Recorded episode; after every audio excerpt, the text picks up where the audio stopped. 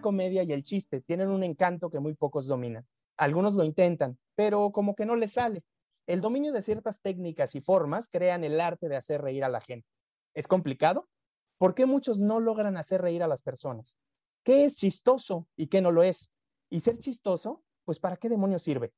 Hola, buenos días, tardes, noches o cualquier momento del día en el que nos estés escuchando. Esto es ¿Por qué no? El podcast que busca preguntas a los hechos que te suceden o no te suceden de manera cotidiana y que aporta una serie de consejos finales para superar el no. Yo soy Héctor Trejo, soy facilitador de programas en entrenamientos corporativos, consultor en desarrollo organizacional y humano con más de 19 años de experiencia.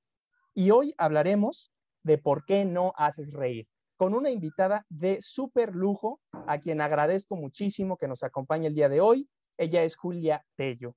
Es estandopera, ha presentado sus rutinas en Comedy Central y en varias partes del mundo, ella sí haciendo reír y bien a un sinnúmero de personas. Quiero también hacer un preámbulo y agradecerle a, a Diego Sánchez, mandándole muchísimas buenas vibras, porque en este momento su papá se está recuperando de una operación delicada. Entonces, Diego, te mando mucho cariño, te mando un abrazote y todas las buenas energías para que tu padre se recupere pronto. Julia, muchísimas gracias por estar aquí el día de hoy. Muchas gracias a ustedes por invitarme y también pues le mando mucho cariño y mucha buena vibra a Diego. Y muy contenta de estar aquí. Muchas gracias, Héctor, por tan no, bonita presentación.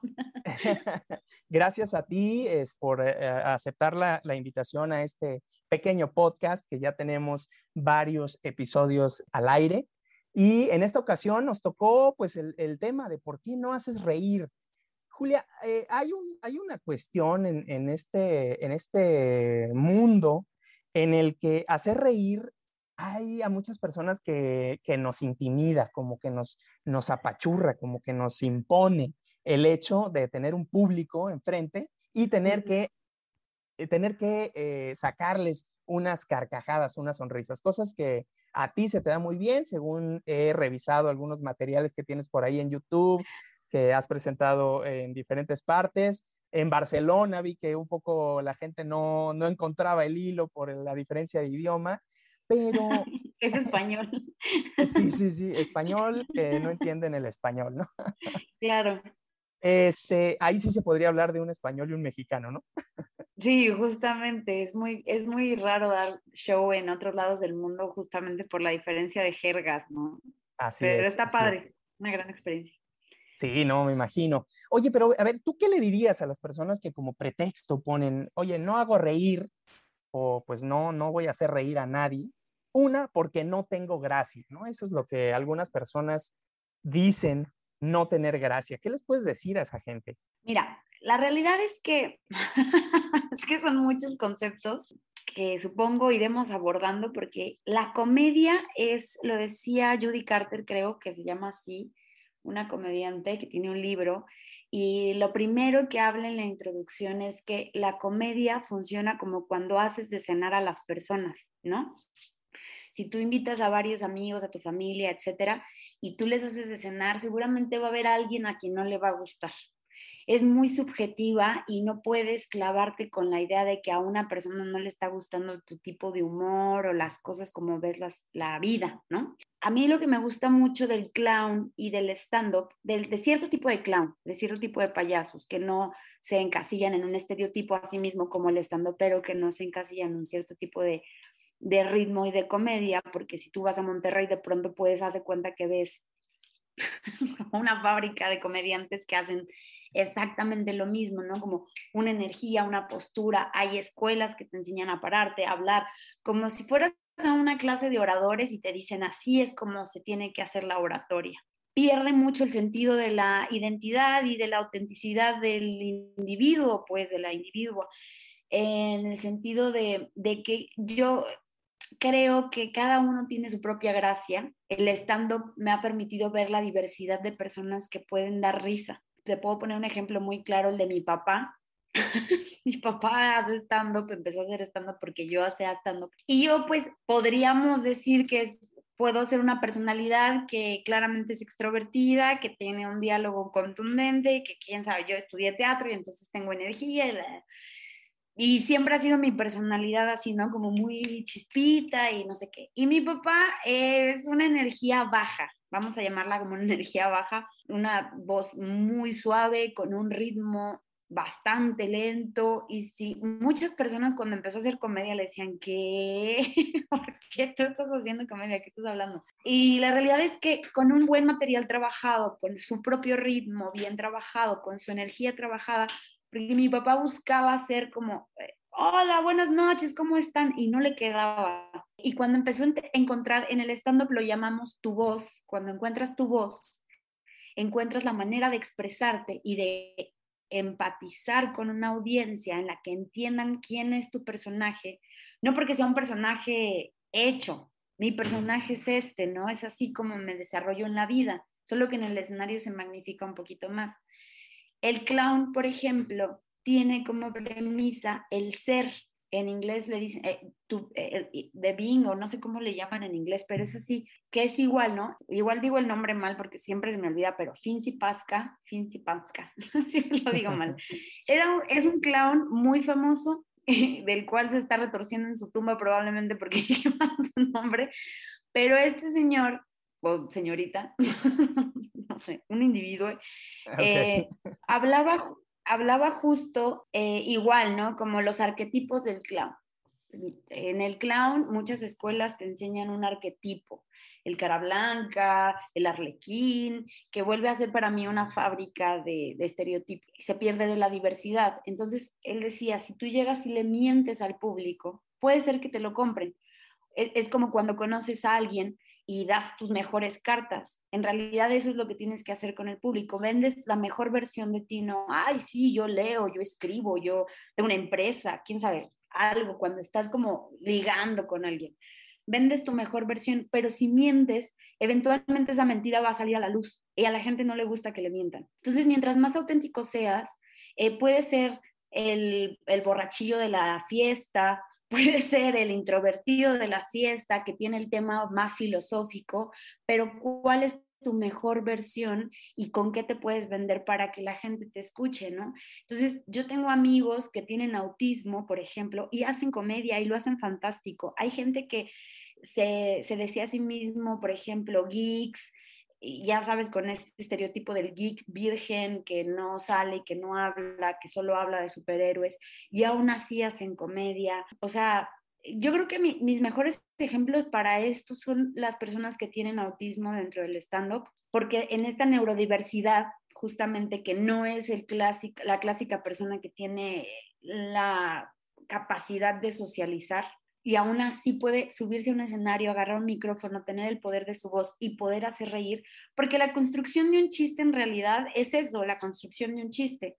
La espontaneidad es otra cosa. Estar en una conversación y soltarte un chistecito ahí eventual es una forma que tenemos la gente de, relacionarnos. Hay personas que no tienen esa capacidad y que a veces, o sea, mis amigos con autismo que han agarrado el micrófono para poder tener esa capacidad, es increíble lo que han desarrollado con su texto y con su estudio, porque tienen una observación diferente de las cosas. Entonces no se encasillaron en, ah, es que así como estos chistes este, clásicos, ¿no? Este, muy utilizados o reutilizados, en los que te pierdes de un montón de exploración de observaciones que son increíbles y que dices, wow, en eso puede haber comedia, ¿no? Como Luis Pedradita, que es un comediante, un humorista español, súper filosófico. Decía, eh, la naranja es naranja por el color naranja o por o el naranja o, o el color naranja se llama naranja porque la naranja es naranja. O sea, y entraba en este ciclo de, de filosófico súper absurdo que es muy cómico. Entonces hay una, hay una capacidad para el humor diversísima. Y creo que cualquier, en realidad yo sí creo que cualquiera puede hacer reír. Hay muchos que estarán en contra de, mi, de, mi, de esta postura, porque hay, quienes basan su trabajo en lo que conocen como talento, ¿no? Para el show business. Pero en realidad yo he visto casos de costales de papa, piedras, o sea, que dice, ¿dónde esta persona va hacer reír a alguien? y yo soy pedagoga soy pedagoga no de humor, sino de esto que te estoy diciendo, de ser, de, de, encontrar tu ser para entonces encontrar la empatía y te juro, te juro que en, en, el conectar con la gente, la gente va a conectar contigo de alguna manera y la manera en la que tiene la gente de manifestar esa empatía es a través de la risa. ¿Por qué? Porque es como cuando vemos a alguien caerse tú ves a alguien caerse y te vas a reír, es probablemente porque experimentas el mismo dolor que esa persona, aunque no lo estés viviendo. Como, ¡ay, no manches! ¿Viste cómo se cayó? Eso que te da, eso es lo que genera el conectar. Que lo que eh, decía Hugo el Cojo Feliz también es que precisamente la gente eh, estalla en la risa porque tiene la necesidad de distender una situación incómoda para, para el público, ¿no? Entonces la risa es la manifestación natural del cerebro, de, nuestro, de nuestra pues de, nuestro cuerpo, de liberar esa emoción, esa tensión, que son tensiones que pues el, mismo artista va, va eh, construyendo a lo largo de su, de su show, ¿no? Pues, y fíjate que eh, le das al clavo, ¿no? Cualquier persona que tenga la decisión de hacerlo, puede lograrlo con las técnicas adecuadas, con el empuje adecuado, con la motivación adecuada y con la disciplina adecuada, como dijiste, ¿no? Un autista que tiene una, condición distinta a la mayoría de las personas tiene esta, esta posibilidad también de, lograr el impacto en un público, ¿no? Pero a ver, Julia, ¿qué, ¿qué, le dirías también a las personas que ponen como pretexto su baja autoestima o su, o su ego chiquito? Cuando dicen, porque no soy payaso de nadie. No voy a hacer reír a la gente porque no soy payasito de nadie. ¿Qué, qué, qué opinión te, te, te, genera esta, esta gente? mira, la realidad es que, es que mira, dependiendo y para qué, ¿no? El para qué siempre es importante. Si tú no quieres hacer reír, o sea, ¿para qué voy a hacer reír a la gente si yo no soy payasito de nadie? Porque no quieres entrar al show business, me parece súper respetuoso, o sea, respetable. Es que bueno, tomes esa decisión sana y seas un gruñón en tu casa. Si tú quieres, o sea, como para qué voy a hacer reír a la gente, por decirte, si estás en una situación en la que es, por decirte, eh, voy a, voy a nombrar algo como un poco fuerte, pero así es como yo vivo mi vida. En el funeral de mi abuelita, yo creo que ha sido de los funerales más bonitos que yo he visto porque no dejábamos de hacer bromas de ella. ¿Para qué hacemos reír? Para liberarnos de esos momentos dramáticos en los que no queremos estar como eh, Rosa de Guadalupe lamentándonos por algo que es súper natural y que a veces mucha gente no sabe enfrentar con la muerte. Perdón, un paréntesis. Eh, ¿La abuelita de la que estás hablando es la bruja que sobrevivió a la palabra verga? No, ella sigue viva. Ah, afortunadamente. Pero eh, mi abuelita de parte de mi papá, justamente, ¿no? Y mi papá hace un montón de bromas de eso. Hace poquito subió en Facebook así de que este, estaría viva, no sé qué. Le digo, aquí anda, o sea, está muerta. Como que bromeamos mucho con esta cuestión de la muerte, porque así lo lidiamos. O sea, ¿para qué hacemos reír? Para eso, nosotros como familia. Claro, el eh, mecanismo de defensa, bueno, no, no defensa, sino un mecanismo para manejar emociones, ¿no? Como, Ciertas emociones. Muchos lloran como Magdalenas, muchos eh, se deprimen eh, como topos. Sí, y todo es válido, o sea, si alguien se quiere meter ribotril el día de, o sea, está perfecto, pues, o sea, hay gente, claro.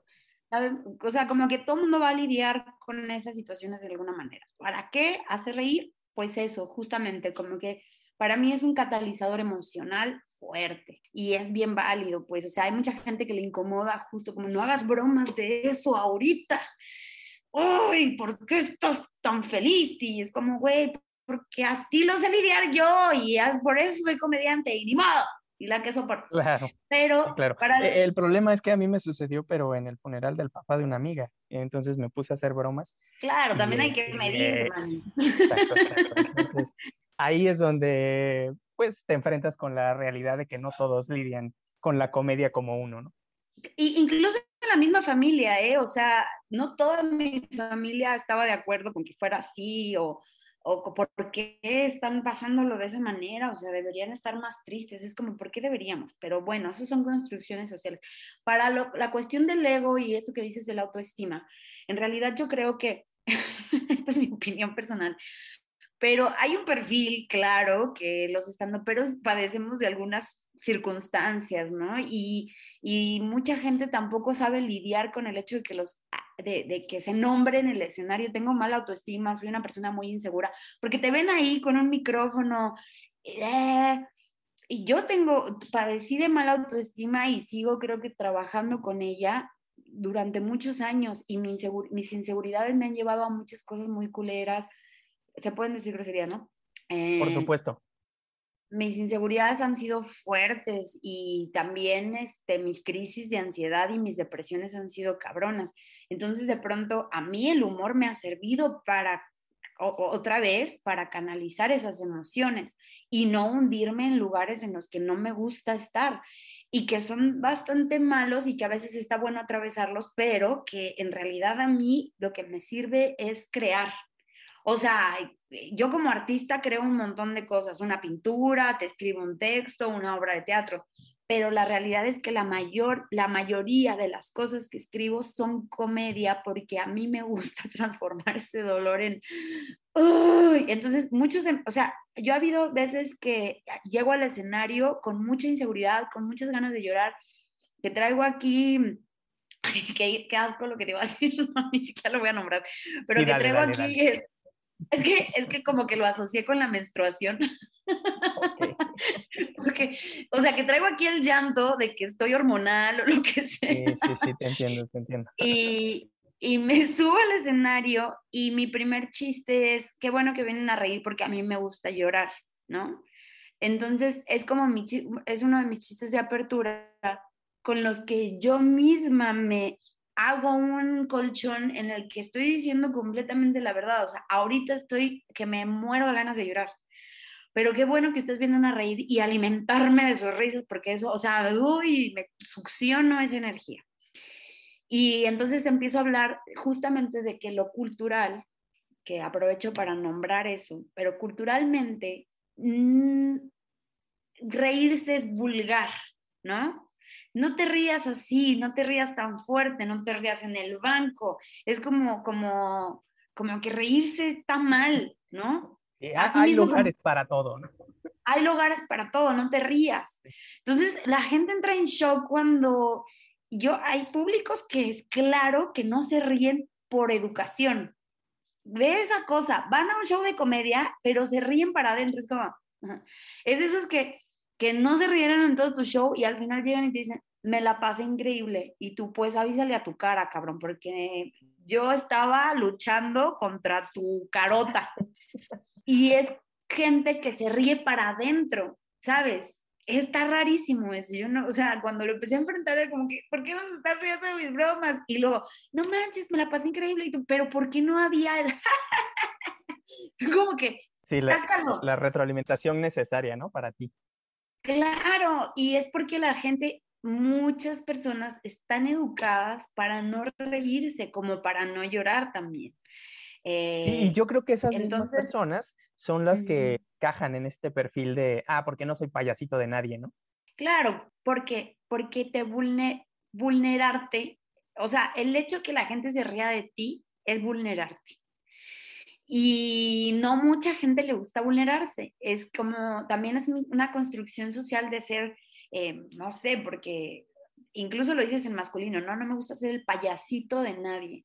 Como que me evoca a un hombre que, que no quiere, que es como yo soy cabrón. O sea, a mí, ¿de quién se, van a quién se va a venir a reír de mí? Y entonces... Eh, Exacto, del macho alfa no se ríe nadie.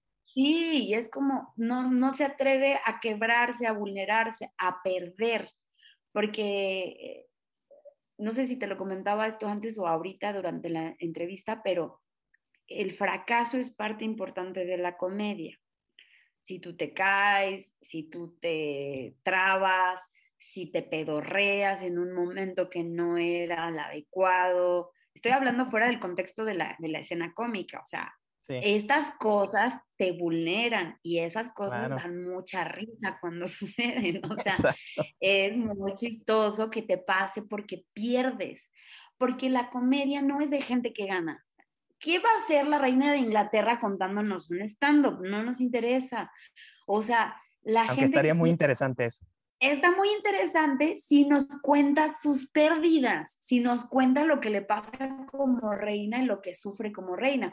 No nos interesa saber, ah, yo gano millones de pesos y controlo los impuestos de toda Inglaterra. O sea, a mí me interesa saber cómo ella solo es una marioneta del sistema, la monarquía, porque todos sabemos que ella no rige ese país, solo está ahí de adorno. Entonces, eso es... Eh, un adorno viejito, o adorno al fin como los caballos que tienen con, o sea, me da mucha risa que tengan caballeros en caballo con espadas, o sea, como que tráemelos para el narcotráfico, no, o sea, no es algo que piensas, pero bueno, la cosa es que justo el perder te vulnera y hay mucha gente que no quiere perder y que no quiere que se rían de ella. Y, y es súper comprensible porque es bien, se, te expones, es como desnudarte públicamente. Literalmente estás haciendo eso, desnudar. Sí, estás permitiendo ser golpeado, por decirlo así, ¿no? Ser golpeada. Y cuando, cuando disfrutas de que la gente se ría de ti, de tu error, cuando abrazas eso, para mí personalmente es riquísimo, es riquísimo, pero no te voy a decir que no me costó en, en, algún momento. Como actriz, el ego del actor es también fuerte. Yo me acuerdo que tenía una, un profesor que decía, la comedia es lo más burdo que pueden hacer como actores y actrices. Y yo lo disfrutaba mucho, yo disfrutaba, de hecho a mí el drama me cuesta bastante. Me costaba, últimamente me es más fácil, pero... Eh, ¿El drama cotidiano o el drama eh, histriónico? Es que el drama cotidiano como que empezó a, a, surgir. Sí, ha surgido ya, así de que ya quiero escribir comedia yo, y entonces estaba yo. Pero eh, eso, como que te digo, el ego del actor a veces es así. Y yo me, me costaba perder en el escenario, me costaba perder. Era como, no, soy perfecta, soy, o sea, sé lo que estoy haciendo, claro que sé lo que estoy haciendo. Y ahí Incluso es donde te quebraban. por supuesto, o sea, pues nadie se reía porque ¿quién quiere ver a esa mujer toda arrogante ahí diciendo, ustedes no entienden mis chistes? Yo soy muy inteligente para ustedes. O sea, es como, ah, ok, la, comedia es contarle a la gente lo que has perdido, ¿no? Sí, sí. Vamos, vamos a hacer ahora una especie de, resumen, pero falta un, ¿por qué no? Que, que también me da mucha curiosidad, porque mucha gente lo dice también. No hago reír a la gente porque no creo que sirva de nada o de algo hacer reír a la gente. ¿Sirve de algo? Uy, de muchas cosas.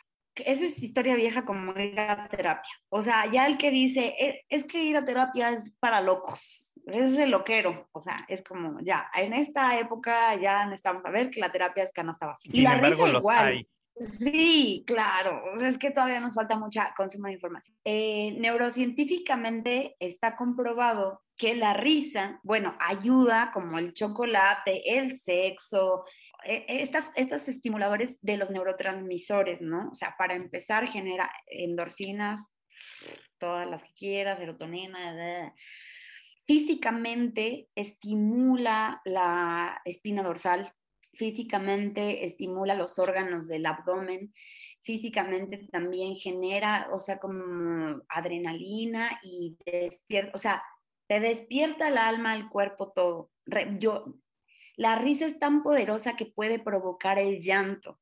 Es tan poderosa que te puede hacer hacer pipí de la risa, literalmente. O sea, tus esfínteres hacen un esfuerzo el, cerebro está trabajando a full porque hay un, hay un sistema nervioso que se te pone nervioso, literalmente lo que hablábamos de la tensión, que se destensa. Entonces hay una destensión de, de, de, todo. Te digo, como tener sexo también te, o sea, te libera la tensión, ¿no? Generas, este, estás eliminando toxina, todo. Sí, me, me han contado. y comprobado que por eso la famosa risoterapia, ¿no? que sí hay mejorías eh, celulares. O sea, que la gente incluso que está en estados vegetales, imaginarse que ríen, ver películas de humor o que vayan y los estimulen con humor o con risa, tienen mejorías en su salud. O sea, te lo acabo de decir todo.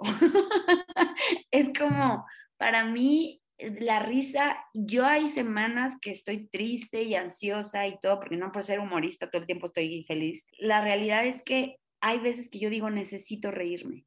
A mí a veces me hace falta la risa. O sea, pero de esas carcajadas que dices, ¡ay! O sea, yo me la provoco porque ya sé cómo, porque, porque hago esa locura de solo reírme y que lo recomiendo muchísimo como terapia, como meditación, como lo que quieras, autopromoverte tu risa, así, porque eventualmente te va a dar risa, exacto, y ya te ríes un ratito sin, sin humor, sin nada, o sea, sin estar buscando estímulos, solo reírte como como mera respiración, como si hicieras, pero reír. Y, entrenar, y, sí, efectivamente, como dices, bueno, en algunos talleres que hemos eh, dado eh, igual con Diego y a, diferentes personas. Así empezamos muchas veces cuando el ambiente o el ego de las personas con las que vamos a trabajar se siente pesado, se siente tenso, ¿no? Entonces entramos con este rompimiento, porque al final de cuentas es mucho más sencillo acercarse a las personas que se ríen, que son, eh, que tienen humor, que tienen el sentido del humor.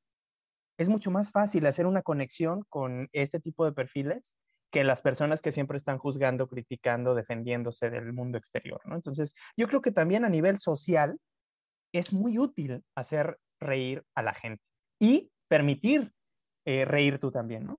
Está comprobado científicamente también, Manix, que eso que dices, ¿Por qué es más fácil conectar con la gente que tiene sentido del humor? Porque la gente que tiene sentido del humor generalmente es más empática. ¿Por qué generalmente es más empática? Porque trabajas las neuronas espejo directamente. La risa trabaja la parte frontal del cerebro, que es donde están. Lo que te provoca bostezar, que otra persona bostece y tú bosteces, que hagas y que quieras guacarear también tú, o sea, ahí también se trabaja. Y la risa es así, por eso puedes llegar con alguien y decir, ¿de qué te estás riendo? ¿Por qué cuando hay audiencias, o sea, yo que trabajo en bares y así, si tú, yo tengo un bar con dos personas, es muy difícil que yo genere ja, ja, ja, ja, ja. Y va a ser completamente normal, no es porque yo esté haciendo mal mi chamba ni nada, porque cuando hay un bar completamente lleno de gente, la risa se promueve por sí sola. O sea, a mí me basta porque la gente empieza a contagiarse. Es algo que el público no nota. O sea, pero es muy diferente tener un teatro lleno o un bar lleno que con 20 personas o con una persona dependiendo del aforo, ¿no? Pero aún así se trabaja y la gente la puede pasar bien, pero es muy diferente. Entonces, es, es, es empatía lo que estamos trabajando. O sea, la gente que tiene sentido del humor generalmente es más empática. Por eso te digo, cuando te caes, porque estoy entendiendo que la persona que está en el escenario se está muriendo de nervios, porque estoy entendiendo lo que le está pasando, aunque nunca lo haya vivido. Eh, generalmente solemos ser personas que, que, no me, o sea, que decimos, sí, a huevo, a huevo, entiendo, entiendo, sí, ah, está como cagado. Que la gente que es como, mm, no, mm, mm, mi vida es así y yo no quiero ver nada más de lo que mi vida es. Entonces, pues, es eso. Para los que no vieron a Julia, ella se hizo chiquita, cruzó los brazos y arrugó la cara. me volví un duende, salió por una puerta. Sí, definitivamente, Julio, pues nos has ayudado a clarificar esta parte de eh, la gente que se niega o se resiste a hacer reír o a permitirse reír con esta explicación tan interesante. Si me permites, voy a hacer una eh, recopilación de los por qué no, de los pretextos bastante ruines, muy baratos de la gente que dice ¿por qué no haces reír a los demás? Primero, la gente dice que no hace reír a, los demás porque no tienen gracia. Ya nos explicó Julia que a pesar de que seas un palo, de que seas muy malo, de que consideres que no eres bueno contando chistes, que a pesar de, de, ser un costal de papas, si practicas esta habilidad como cualquier otra, vas a lograr hacer reír a las personas. El segundo, ¿por qué no? Porque no soy un payaso de nadie ahí el decir eso o el pensar eso, te estás exponiendo como lo que eres, una persona con muy poca autoestima, una persona chiquita y una persona que no está dispuesta a eh, vulnerarse ante los demás para crecer y para entender que el chiste es simplemente un reflejo social de conexión entre personas. Y el tercer, ¿por qué no? porque no creo que sirva de algo hacer reír a la gente. Y ya Julia nos ayudó con toda la explicación neurocientífica y de, y de todo tipo de que reír ayuda, ¿no? Claro. Después de, esta, esta plática que me la estoy pasando bomba contigo, no por nada tienes esa capacidad de conectar con, con el público, ¿cuál sería la receta que pudiéramos ofrecerles a, las personas ante estos, ante estos por qué no? A ver, la gente que no tiene gracia, por ejemplo, ¿qué le recomendarías? Primero es pensar en los para qué, ¿no? O sea, ¿para qué quieres hacer reír? ¿Para hacer una profesión? ¿Para eh, tener un mejor diálogo con tus colegas de trabajo, para generar un mejor ambiente, eh, para tener para ser un poco más sociable, tener mayor capacidad de conectar con las personas, o porque quieres reírte de ti misma, o sea, aprenderse a reír de uno mismo y dejar de decir, oh, es que estoy bien pendejo, es, que, es, que, es como que, ay, o sea, es diferente tomarlo, ¿no? Con humor de, ay, no mames, lo que, o sea, yo creo que... O sea, sí, sí, sí estás pendejo, pero ríete tantito, ¿no? Sí, o sea, no lo sufras tanto, pues. O, sea, que te rías no te estar pendejo, pero pues de cualquier manera es mejor ser un pendejo divertido que no. Claro, yo padezco de ansiedad fuerte, o sea, no, no, no una comercial, o sea, ansiedad real. A ver, esa, esa parte está interesante me, soy un poco obsesiva con mis pensamientos, ¿no? Entonces, por ejemplo, mando un mensaje y lo estoy pensando como 15 veces todo el tiempo, lo mandé bien, lo mandé mal, ay, no, debí de haberlo mandado así, y entonces no me van a contratar y empiezo a crear una bola de nieve en la que yo empiezo a entrar en una crisis de nervios espantosa. Y con los años que he aprendido a conocer esa parte de mí que me dan, que me provocan muchos miedos, ciertas cosas, empiezo a reírme de mí misma como, güey, es un puto mensaje. O sea, ¿qué va a decir la otra persona? Que se joda. Si no le pareció, si no te contrata, que se joda. Pero eh, me ha ayudado mucho a, disipar, volvemos a eso. ¿Para qué quieres hacer reír? Entonces, eh, empezaría por el para qué y después, claro, creer que siempre se puede de alguna u otra manera ya sea con un taller de humorista o en terapias de sesiones de risoterapia o haciendo teatro cómico o comedia física, que es muy diferente a la, comedia verbal, que es, viene siendo un chiste, ¿no? Y la comedia física también es diferente porque hay gente que también se siente incómoda hablando y bueno, yo recomendaría eso, talleres de clown, para la vida diaria, improvisación, talleres de impro, son súper divertidos, talleres de teatro y seguro, seguro que encuentran la risa.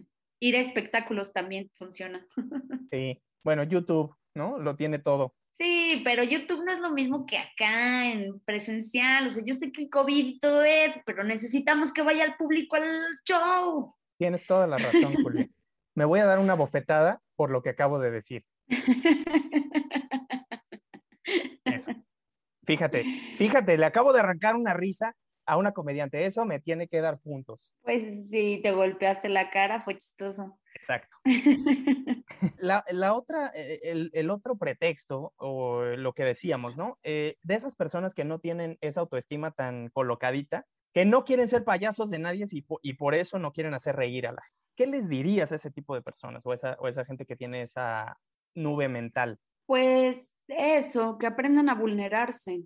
En realidad, mira, no es que seas el payaso de alguien, no es que, porque sí hay una línea muy delgada entre la burla, o sea, en burlarse de alguien y herir a alguien y lastimar a alguien con, con ofensas y burlarte de alguien como objeto de burla, eh, a mí no me parece en particular chido. O sea, sí cotorreo con el público y, puedo, pero yo sé, o sea, se ve hasta dónde y se ve cuando alguien no está cómodo y puedes preguntar, ¿no? Pero, pero también aprender a, a, eso, a, a, reírnos de nosotros mismos o de nosotras mismas, nos ayuda también a que, a que cuando recibamos eh, una broma de alguien externo o que, o que nosotros mismos nombremos algo que a alguien más le da risa, pues podamos hacerlo de, pronto con más ligereza.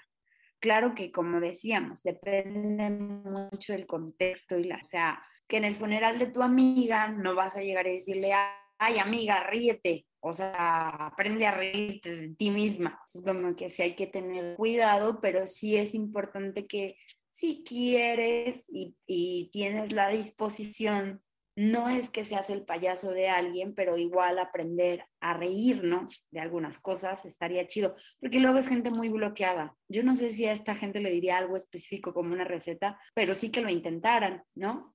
Ahora, eh, ¿para qué? O sea, intentarlo para qué? ¿Qué, qué, qué, beneficio les traería? Pues relajarse un montón, o sea, vivir con más soltura, no preocuparse tanto. Eh, luego el ridículo nos pone en aprietos fuertes, ¿no? Y es como aprender a vivir, el goce de vivir en el ridículo es hermoso. Eh, ah, yo amo estar despeinada, ponerme una nariz, ponerme vestuarios simpáticos y tengo 30 años. como que cuando yo le dije a mamá quiero ser payaso, o sea, fue como, ajá, porque te vistes como uno. Y yo, pues sí, tengo que aprovechar esto. Em, no toda la gente lo quiere hacer, no toda la gente lo va a hacer y hay gente que le cuesta muchísimo trabajo salir de ciertos, eh, pero justamente los invitaría a eso, ¿no? A probar cosas simples. Salir a chanclas al Oxxo, dije una marca, pero salir a chanclas a la tienda. No te preocupes. Para este mucha gente es, es fuertísimo. Es como, no, ¿cómo crees? Usted, eh, sal, diviértete, que la gente te observe y te critique. Sí, es correcto, es correcto. Es mm. correcto. Y, ese sería, yo creo que acabas de eh, darle al siguiente por qué no, que es mm, porque no creo que sirva de algo hacer reír a la gente y lo acabas de decir. Te sirve para relajarte, te sirve para vivir con más soltura y utilizaste una frase que me encantó y que la voy a poner en la receta el gozo de hacer el ridículo es hermoso. Sí, cuando lo, disfrutas, creo que, creo que es como, como una, una de estas metáforas. Cuando ya aprendes a vivir en el ridículo, cuando ya te vale auténticamente madre lo que las demás personas lleguen a pensar de ti en cualquier circunstancia, te acabas de poner una coraza de protección ante toda la basura que las demás personas pueden estar juzgando de ti que simplemente la vida em, se empieza a disfrutar desde otro ángulo. No sé si estés de acuerdo conmigo. Completamente. Y te voy a decir dos cosas. Una, el perfeccionismo es miedo y la gente busca ser perfecta todo el tiempo y nadie es perfecto, por eso estamos juzgando y buscando el error en el otro. Cuando a ti te empieza a cuando empiezas a entender que ese juicio que la otra persona emite sobre ti es su mierda hablando sus inseguridades y su miedo, y te empieza a valer madres, entonces tú te puedes divertir a gusto. Te voy a decir esto subsecuentemente, lo segundo. Acabo de ir a una boda justo donde me encontré a Diego y me dice, y yo a mí me ponía muy nerviosa las bodas y sobre todo esta gente como con mucho este, estilo social y pop y de la alta socialité, con que, ay, porque yo soy muy disruptiva en muchos sentidos. Em, y entonces lo que percibo es que la gente no saluda, ¿no? El potosino que no saluda, el clásico potosino que no saluda, el potosinazo. Y todos son muy perfectos y sus trajes y sus vestidos y sus novias y sus maridos y su... Es como demasiado... Tu vida perfecta, ¿no? Dales cuatro cubas de whisky y van a estar bailando en medio de la pista. No les importa cómo hablan y entonces de pronto eran 15 personas que no me saludaron al llegar diciéndome, Julia, no manches, o sea, qué padre que te estoy yendo cabrón. ¿Por qué? Porque están desinhibidos. y está bien, me encanta. Lo que yo digo es, podrías buscar esa desinhibición sin necesidad del alcohol o las drogas. O sea, yo me drogo y tomo alcohol, todo bien, no estoy, no, no estoy diciendo que no, está padrísimo, pero la realidad es que puedes también hacerlo sin sustancias y es más auténtico. Yo soy disruptiva socialmente porque no me da miedo ser yo sin esas, o sea, no tengo el pretexto de decir, no, es que estaba bien borracha, por eso hice eso. Es como, yo puedo hacer eso sin estar borracha. Yo puedo ponerme a bailar en medio de una pista. Tengo ese superpoder. Entonces, ¿para qué? para liberarte de todas esas mierdas que la gente se compra de que así debe de ser perfección. Y yo creo que la perfección es que tú te sientas perfecto en tus imperfecciones. Y hay veces que aceptar esas imperfecciones es volverte vulnerable soy una persona desquiciada, soy ansiosa, soy depresiva, pero aún así puedo seguir viviendo mi vida. ¿Y qué? y la disfruto mucho además. La disfruto muchísimo, muchísimo. Y me siento libre de no, eh, de no sentirme atada, además de tener que cumplir ciertos roles sociales. No estoy casada, tengo 30 años, no voy a tener hijos, eh, soy feminista, me dejo los pelos de la axila, todas esas cosas socialmente a mí me abruman porque todo el tiempo estoy recibiendo crítica de lo que no debería ser una mujer a sus 30 años. Y así soy, imperfecta, y me burlo de eso porque también me provoca un inseguridades. Y estoy segura que sí quiero vivir mi vida. Pues sí, no sé, estoy probando, pero, pero bueno, es así. Y la comedia me ha ayudado bastante para sobrellevar esta, este largo viaje llamado vida. Julia, qué placer escucharte, qué gusto que realmente explores la vida desde, desde ese punto de vista. Si me permites, déjame hacer una eh, recopilación, vamos a empaquetar la receta para dársela a nuestra audiencia de este capítulo de por qué no haces reír, que en lo personal lo he disfrutado mucho. En, en, primera porque no está Diego, entonces me, explayo más y entonces él no está ahí criticando y haciendo las cosas perfectas que suele hacer. Eh, entonces, como él lo va a editar, eh, seguramente va a dejar esto, entonces me da mucho gusto que no esté el día de hoy. Pero bueno, vamos a hacer eh, la recapitulación de la receta. Primero, ¿por qué no haces reír? Los que dicen por qué no tengo gracia, Julia Tello nos dice, primero, debes de encontrar tu voz, tu ser, tu esencia ser auténtico es uno de los precios que hay que pagar para ser feliz. Y encontrar el para qué realmente quieres hacer reír. Si es hacer reír por hacer reír, pues bueno, está chido, pero quizás eh, refuerces esta parte de que no tienes gracia, ¿no? Porque nadie se va a reír. Cuando no tienes un para qué quieres hacer reír a la gente. Claro. Porque no soy payaso de nadie. El que se rían de ti es vulnerarte, es permitirte ser vulnerable, es permitir que entre ese fracaso, las personas más exitosas antes de lograr cualquier tipo de éxito tuvieron que fracasar. Se vale perder, es sentirse más humano. Vulnérate, nos dice Julia.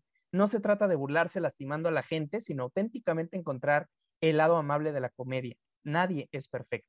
Porque no creo que sirva de algo hacer reír a la gente. Eh, nos, nos contó Julia que neurocientíficamente está comprobado que la risa genera un torrente de hormonas de placer. Por eso ríete, ríete y haz reír a los demás, a cuantas más personas logres hacer reír, les estás haciendo un bien, vas a mejorar a la sociedad. Es mucho más atractivo o atractiva una persona que ríe y una persona que hace reír. Y relájate, vive con más soltura. Y voy a citar a Julia Tello, que me encantó esta frase. El gozo de hacer el ridículo es hermoso. Diviértete a gusto. ¿Qué te parece, Julia? Bravo, contrátenme para ser presidente de algún lugar. pues mira, eh, quizá no presidente de algún lugar, pero sí vamos a dejar tus datos para que cualquier persona que esté interesado en contactarte, en contratarte, en ofrecerte algún espectáculo, show, eh, etcétera, que nos lo puedan, puedan contactarte inmediatamente. Mira, pueden buscarme a través de todas mis redes sociales, acá a Julia Tello. También, bueno, ahí están mis, mis, mi información de mails y cosas así para contrataciones y cotizaciones. Pero bueno, ahora estoy buscando, lo voy a decir en este podcast porque yo sé que ese es su mercado, pero ahora busco inversionistas para proyectos este, artísticos. Entonces, siempre que quieran apostar por estos proyectos, donaciones, lo que sea, porque es una manera, yo milito a través del arte. Creo que es una gran forma en la que los seres humanos nos volvemos mucho más empáticos, mucho más conscientes de, las otredades y, y me encanta que, que, la gente también se quiera sumar a eso y a veces la gente dice, es que yo no me atrevo, pero pues tengo el varo. Entonces, pues si alguien aquí en, esta, en su audiencia también búsqueme y vemos qué hacemos. Bueno, ya sabe, el ingeniero Slim, usted que nos ah, escucha, por favor. jale a Julia Tello, ella le va a transformar su fundación. Se necesita. Es correcto. Pues Julia, muchísimas gracias a todas las personas que nos escucharon el día de hoy. Julia, muchísimas gracias por estar acá con nosotros en este podcast, ¿por qué no? Sé que esto va a ser una bomba. Eres una chica sumamente agradable, muy extrovertida, talentosísima y te agradezco el hecho de que nos hayas aceptado esta invitación. Y Muchas gracias a ustedes. A, todas las personas que nos escuchan, por favor, también déjennos sus comentarios, déjennos sus propuestas de cuáles son los temas que quieren que toquemos en este, en este podcast. Créanme, nos interesa mucho su opinión y vamos a estar constantemente trayendo invitados de altura, como lo hemos venido haciendo y como es el caso del día de hoy.